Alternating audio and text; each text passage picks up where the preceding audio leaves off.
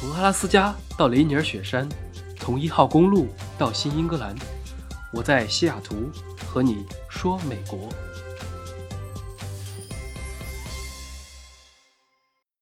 Hello，大家好，不知道这周各位过得如何？新年的第一期需要喜庆一点，所以我准备来几期关于钱的话题。大家都想赚钱，这个话题可以大大方方的讲。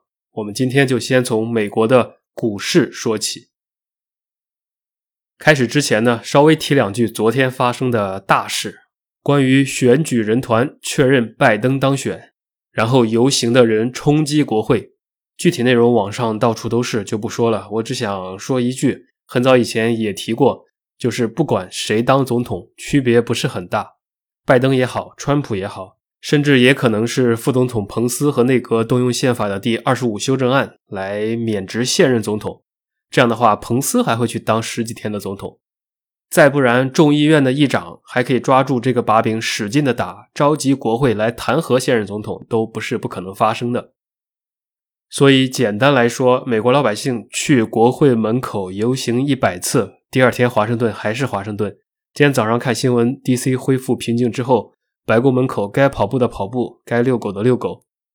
那苏联老百姓去大规模游行一次，可能第二天就变成俄罗斯了。昨天看新闻的时候，觉得好像美国要东汉末年了。今天再去看股市，气贯长虹。我的总持仓里面的十只股票加权平均下来，居然一天整体涨了百分之四，这就非常的夸张了。一句话总结，就算是玄武门之变，那贞观政要和资治通鉴里写的倾向性都不一样。更别说各路媒体和个人了，所以透过现象看本质即可，就不多说了。回到美股，我们先说一说结果吧。二零二零年得益于美国股市的这个 V 字形大反转，先是三月份疫情导致了黑天鹅事件，股市狂跌，几个熔断，活久见。然后后来开始恢复和反弹，直至下半年一路高歌猛进，涨到了年底。整体来说算是个牛市，所以我也收益颇丰。整个二零二零，我知道有些人实现了财务自由，比如有的人年初 all in 了蔚来汽车或者特斯拉，那 Neo 这只股票从五块涨到了五十，如果再加上一些期权，我知道有人都赚了几个 million。但是这些都是命啊！即使给你，大部分人也拿不了这么久。很多人都是涨了百分之百、百分之两百，就觉得已经赚了这么多了，会不会风险很大了就卖了？是拿不住的。也有些人呢，三月份大跌的时候，十天四次熔断，直接受不了了，割肉了，然后就一直怕了，没有进场，错过了行情，导致整个二零二零损失惨重，也很多。所以不管是牛市还是熊市，都有赚钱和亏钱的人，都很正常。整个全年拉通来算，我的金融资产整体是翻倍了。虽然没有赚到大钱，也是喝到了一口汤。具体怎么说呢？今天就和大家分享一下。首先聊一聊风格，我是稳健成长型，不是一个风险规避者，但是也很少 all in。如果按照一到五的风险评级的话，大概算三点五到四，可以承担一定程度的亏损。来获取更高收益的可能性，这个每个人都不一样。有可能你是风险爱好者，他是保守型，那就要根据自己的承受程度来决定自己参与什么投资标的。说了风格，再来说一说资金构成。我大概是留了未来六个月的日常开支作为现金，来满足自己的流动性。比如说，如果你每月要还三千块钱房贷。要花两千块钱用于衣食住行，OK，那就留五千乘以六个月，大约三万美元的现金以备不时之需。这是流动性部分。当然，这个现金也是广义的现金，不一定非要放到储蓄账户里面。任何可以 T 加一左右赎回的低风险产品都可以算。比如说，国内有货币型基金，或者银行的有类似于工行的灵通快线、招行的日日盈，或者支付宝的余额宝等等。都属于这一类，都是投资于固定收益类或者同业存款这种低风险资产。虽然名字上叫做浮动收益非保本，但是实际上都可以视为极低的风险，约等于现金了。在美国也有类似的产品，另外，美国银行账户一般分为两种，跟国内不一样。国内一般你开个储蓄账户就是开张卡或者存折，然后就完了。美国的账户里面呢分 checking 账户和 saving 账户。Checking 的话就是支票账户，里面的利息就可以忽略，几乎没有。saving 里面有少量的利息，部分银行可以做到一点五甚至到二左右，在利息比较好的时候。但是这也基本上就是上限了，总之是很低的。反正用来满足日常流动性的那些现金。就可以放到这类账户里面了，这是第一类。第二类呢是低风险资产，我自己大概是百分之二十到三十的比例吧，包括 bond 债券，还有我的养老四零幺 k 计划等等，这种我就直接投到了债券市场，主要包括一些美国国债、市政债券和企业债等等。直接投资比较麻烦，所以大家一般都是用共同基金的形式来实现。国内也有很多像各大基金公司。都有债券型基金，肯定很多人也都买过。债基的收益和风险都比货币基金要高，但是比股票和股票型基金都要低，算是相对稳定的中低风险的一种投资。那第三类呢，就是高风险资产了。我的百分之七十的资金基本上都在这里面。当然，高也是相对的概念。我不碰期货、大宗商品和外汇，只有期权，偶尔会买来一些对冲风险，可以忽略。我这里所谓的高风险资产，主要就是指的股市了，包括股票和指数 ETF 等等。相信这也是大部分人最常见的一个选择。所以，我们今天的重点就是来说一说美国的股市。去年的美股可以用“跌宕起伏、见证历史”这八个字来形容。可以先从我的持仓讲起，这样大家会稍微有一点概念。我呢是一六年的时候，大概把所有的闲钱都投进了美国的股市里。当时主要是重仓了科技股，然后就基本上没有动过，持有了到现在四年多，所以算是超长线的投资了。当时主要是买了亚马逊六百多一股，现在是三千多。之所以长线里面重仓这一只。突然就想起了前两天关于拼多多猝死的那个新闻。其实说来，二者有相同的地方，就是公司本身的基本面和业务是一个方面，适不适合工作是另一个方面，二者不一定是统一的。一个比较残酷的现实就是在这种严酷的市场环境下，投资人不管你对员工好不好，而是看公司的盈利能力。那全球化背景下，劣币驱除良币也是正常的现象。正所谓。地主越黑越有钱，就是同样的道理。虽然不合理，但是一直存在。因此，从理性的角度来看，就是不要在这种公司上班，但是可以买他的股票。短期上来讲，就像很多人根本不喝酒，但是茅台买的飞起，一个道理。当然，这是后话。还有一个原因让我这么多年没有卖出，是因为前几年我一方面确实看好科技股在引领美国经济危机后的复苏。后面呢，虽然开始有点高了，但是由于我当时是在从学生签证，然后去抽工作签证，然后最后又转 H1B 等等，在搞这些乱七八糟的报税的时候，就会有一点麻烦。尤其是股票带来的资本利得税比较亏，所以由于怕麻烦，也就一直持有了。后来呢，在今年三月份股灾的时候，跌的也很厉害，大概比年初跌了百分之三十左右吧。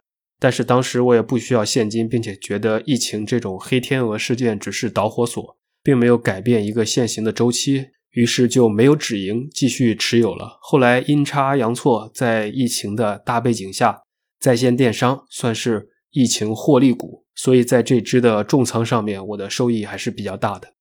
这是其一，其二。在今年的这个大行情下是很难不手痒的，所以我之前，比如说去年股票和债券的比例大概是一半一半，今年就二八开了，调仓了一部分新资金进入股市。在三月份股灾的时候，人嘛都是贪婪和恐惧的，所以不知道底在哪里。有人喜欢左侧交易，有人喜欢右侧。我那个时候基本上是投在了一些跟踪指数的 ETF 里面，比如 QQQ 或者 SQQQ。当时想着宁可不赚钱，也不想抄到山腰上。真正入场还是要等到二零二零年的下半年了，尤其是去年年底的时候。当时想着我已经有大仓位的长线持有了，于是就分了一部分资金进行相对高风险高收益的操作。这其中呢，一方面是选了一些潜力股，凑巧运气比较好，抓住了几个牛股和板块，比如说特斯拉，比如说充电桩 SBE、健康素食 TTCF，还有一些 SaaS 股，一个月上涨百分之五十那种。另一方面，年底的时候主要是在玩这个 SPAC 股票，也有一些盈利。这个好像国内提到的比较少，可以简单介绍一下，是个缩写 SPAC，可以理解为空壳公司。这种公司它设立的目的就是为了收购公司，所以并没有自己实际的商业运作。但是它是严格按照 IPO 的方式来筹集资金，以便日后进行收购或者合并。那你可能会问，这种公司啥都没有，它的好处是什么呢？大家都知道，公司上市是不容易的，尤其是一些中小公司。那这些具备上市能力的中小型公司，通过被这种空壳公司来合并。就可以用一种比自己去 IPO 更加便宜也更加快捷的方法来上市，所以这是一种双赢的方式。SPAC 并不是用来借壳上市，而是先造一个壳出来，募集资金，接着再进行并购，使得并购对象成为上市公司。对于我们这种小散户来说，一般都只能在二级市场里面交易股票。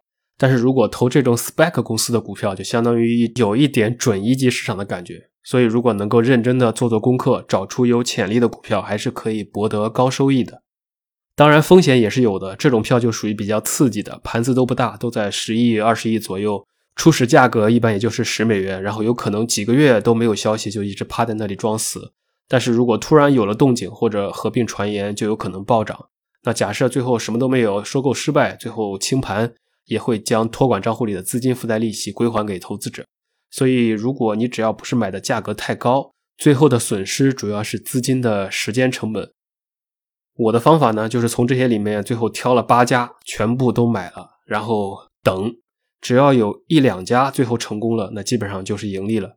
十二月份的时候呢，果然是我持有的那六个都完全没有任何动静，但是有两家传出了消息，于是两天涨了百分之几十。所以这也是美股的一种玩法，感兴趣的可以去研究研究。总之，这么盘点下来，在今年这种大行情之下，我的短线的投机资金还有长线的投资组合表现都还可以。得益于这种牛市，我感觉运气大概占了百分之七十，整体拉通下来，还是这些年来最好的一年了，也算是二零二零年各种魔幻事件里面比较好的一件事吧。这是关于收获。OK，我讲完自己的账户，接下来就来说一说美股的选股以及如何开户。从简单的开始，开户是非常的容易的。如果你在美国有 SSN，那么从传统的券商到 Robinhood 的这种新兴券商，都可以直接在线来开，跟你注册别的东西没有太大的区别。如果你是在中国想炒美股，就稍微麻烦一点，但是也不难。券商的话，支持中文界面的，我推荐三个，分别是老虎证券，还有富途，富贵的富，路途的途，还有一个叫做微步，中文是微牛，微笑的微，牛市的牛，大家可以自己搜，我就不发推荐链接了，以免有广告嫌疑啊。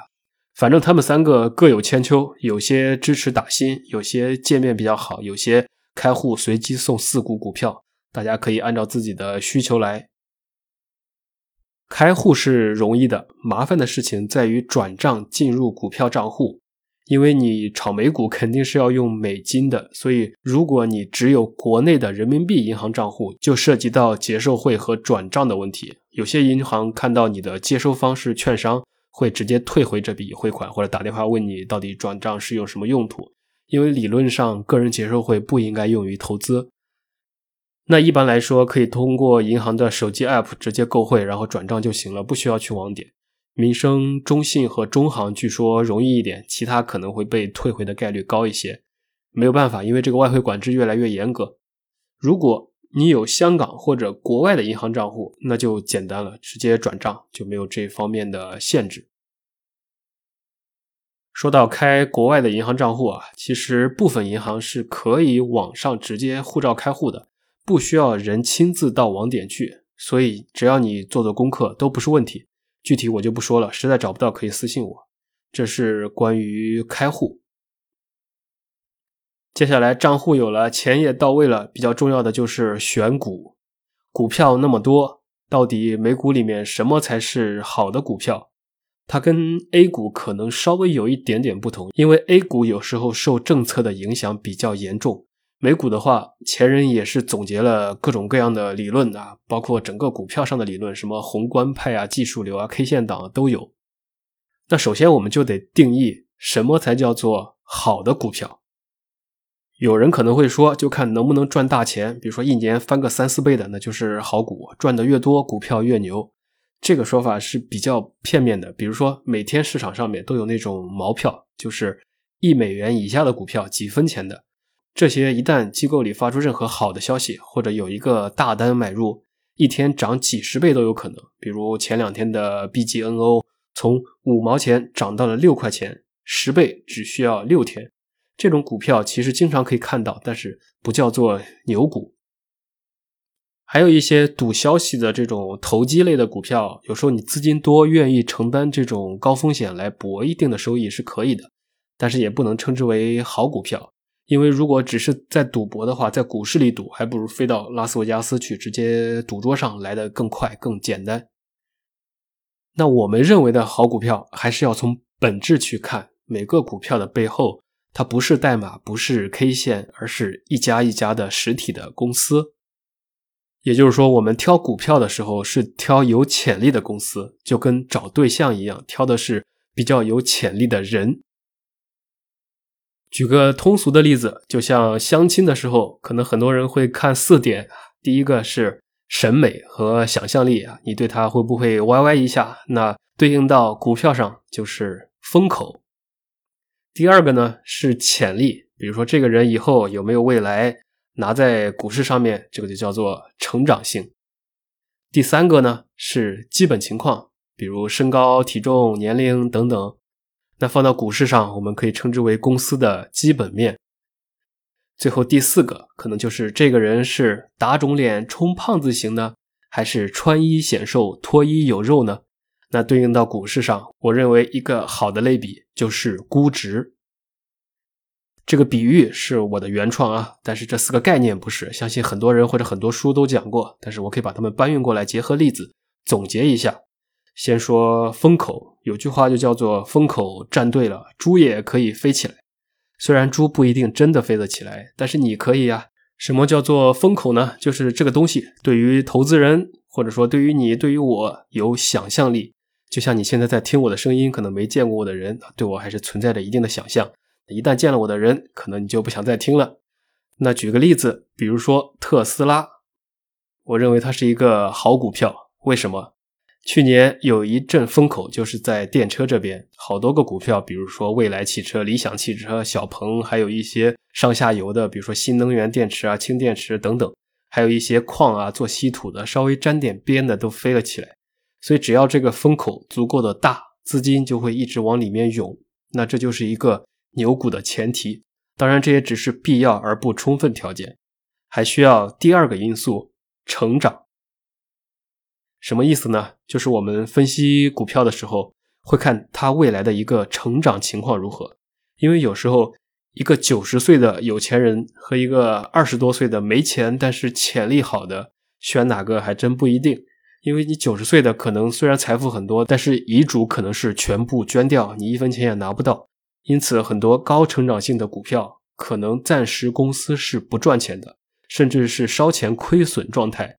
就像很多炒得很火的新兴的互联网公司，在亏损的情况下，股价依然很高。那投资者买的是什么？买的就是它的成长性。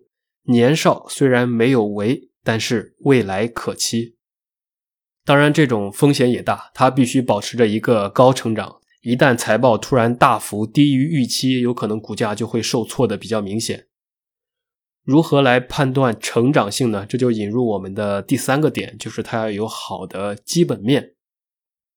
基本面分成两种情况吧，一个是公司的财务状况，我们研究公司的时候，经常会看各种财报啊或者财务数据。另外一个就是更重要的是人了，或者说叫管理团队和 CEO，比如说，好多人都是冲着马斯克、冲着巴菲特、冲着乔布斯去买了一些股票，还有最近比较火的 ARK 基金，又有多少人是根本不看公司，完全冲着女股神的操作去的？还有一些投资呢，大家也都是看到某某大佬看好这个，看好了那个，所以也会多看一眼，都是一个道理。那脚踏实地的管理团队和健康的财务数据，跟那种融到资就到处骄奢淫逸的团队，还是有很多的正例和反例的。那好，到现在，如果你发现一只股票前面的三点都有了，要风口有风口，要成长有成长，基本面也不错，最后也就是一个最重要的因素了，其实也是要看估值。为什么这么说？是因为市面上的成长股太多了，到处都是所谓的消息，到处都是各种人的推荐，怎么选呢？很多朋友没有赶上车的原因，就是觉着某些股票的股价太高，不敢入手。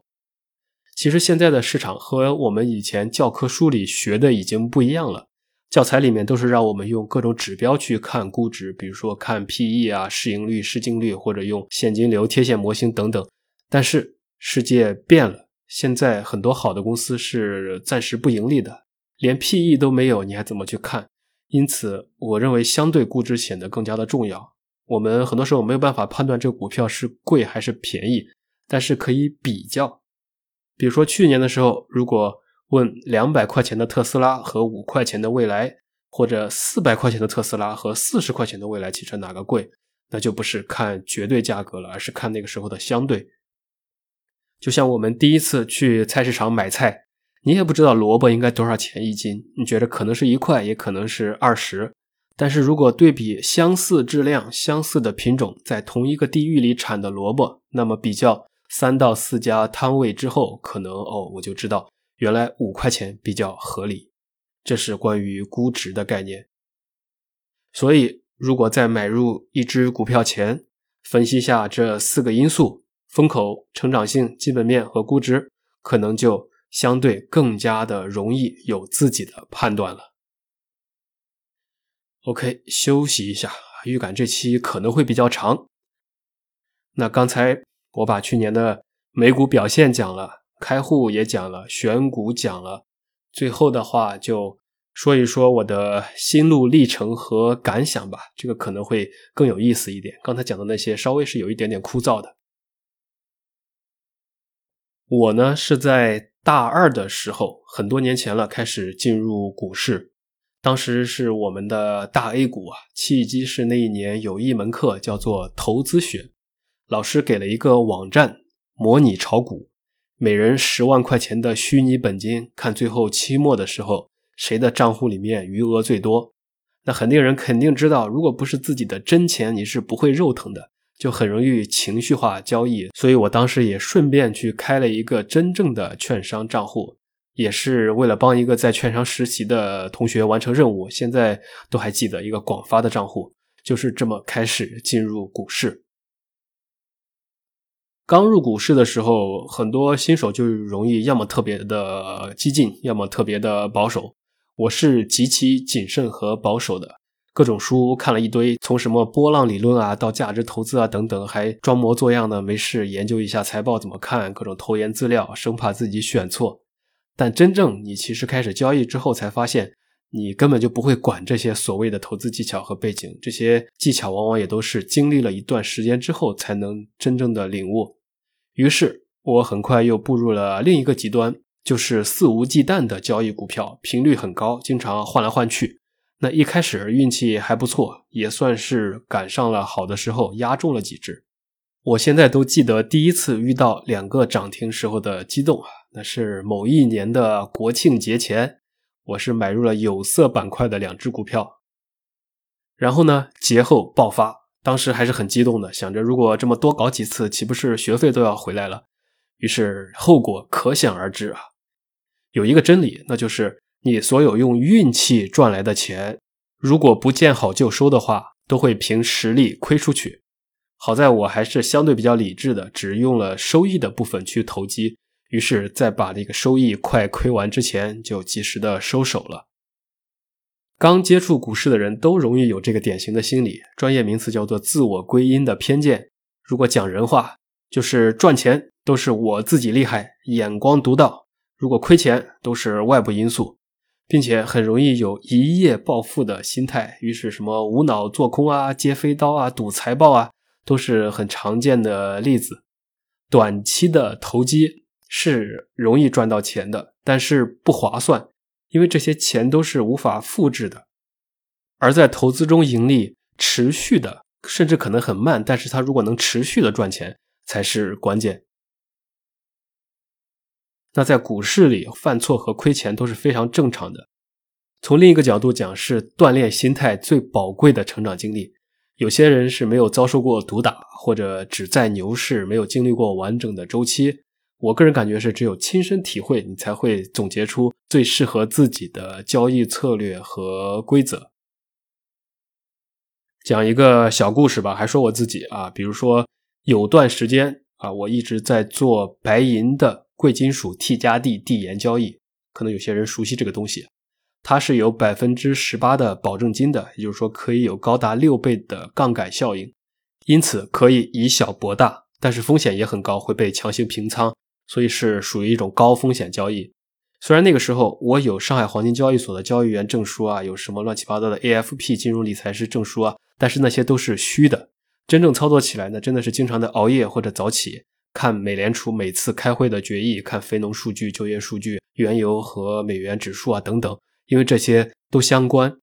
然后由于它这个杠杆的效应呢，我现在都记得，就是第一次一晚上睡觉醒来赚几万块钱的那种刺激。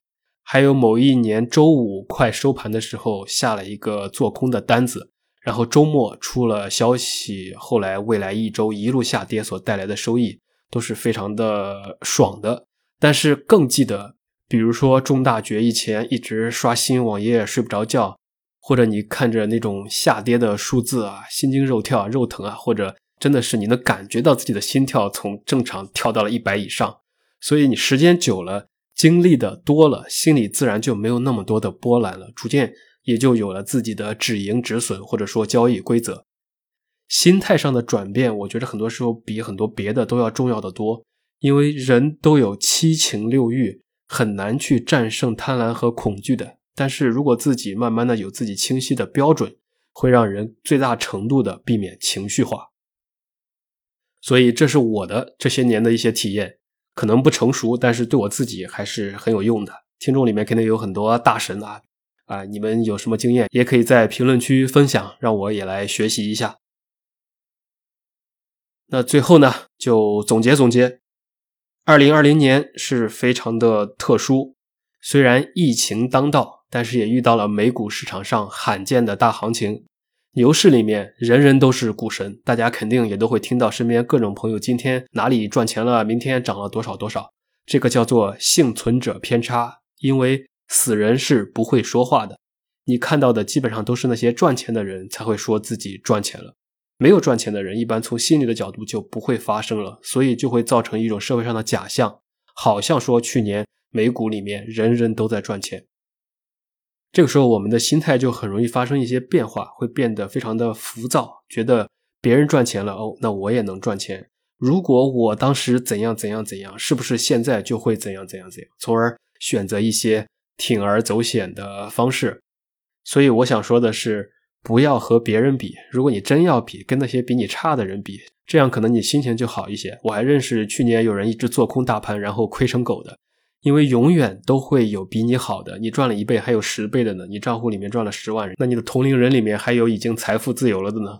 真的要比，不得把自己焦虑死。股市里面风险和回报永远都是成正比的，这些都是废话。所以，当你想拿到更高的回报的时候，必然也会承担更高的风险。有时候，即使你承担了所有，还需要一些运气的加持。我觉得小钱是靠努力可以得到的，但是赚大钱真的是离不开运气的。综上所述，只要今年比去年更好，我觉得就够了。毕竟，慢慢的变富比一夜暴富要容易的多了。不管是你想做时间的朋友，还是做时间的炮友，那长期主义都可以是一个选择。一年赚三倍比较容易，三年赚一倍反而更加的难。最后的最后啊，突然想起来呢，就再快速跟大家说几个分析美股我常用的网站。对于普通的投资者，像基本数据，其实雅虎 Finance 上面就有，也有中文的。那新闻类的信息，我最常用的是《华尔街日报》。然后关于专业的一些分析资料，我用的是 Seeking Alpha。Seeking 就是寻找的意思，Alpha 就是那个字母 A L P H A。然后还有个网站可以看华尔街分析师们对于一些股票更专业的一些参考，叫做 Tip Ranks，T I P R A N K S，我觉得也很好用。那看盘软件的话，可以用附图的，就算你不用它交易，你也可以用它来看。免费指标比较多，那差不多这些就足够日常来使用了。好了，这就是今天的主要内容。要凡尔赛有凡尔赛，要干货有干货，要心路历程有心路历程。所以声明一下，所有内容均为娱乐分享，不构成任何的投资建议。讲完了美股呢，明天我们可以再来聊一聊比特币，说一下我从一七年到现在在比特币里面的故事。新的一年，总之希望大家都能够控制风险，慢慢的赚钱。我是戴老板，喜欢记得关注、转发、评论，我们下期再见。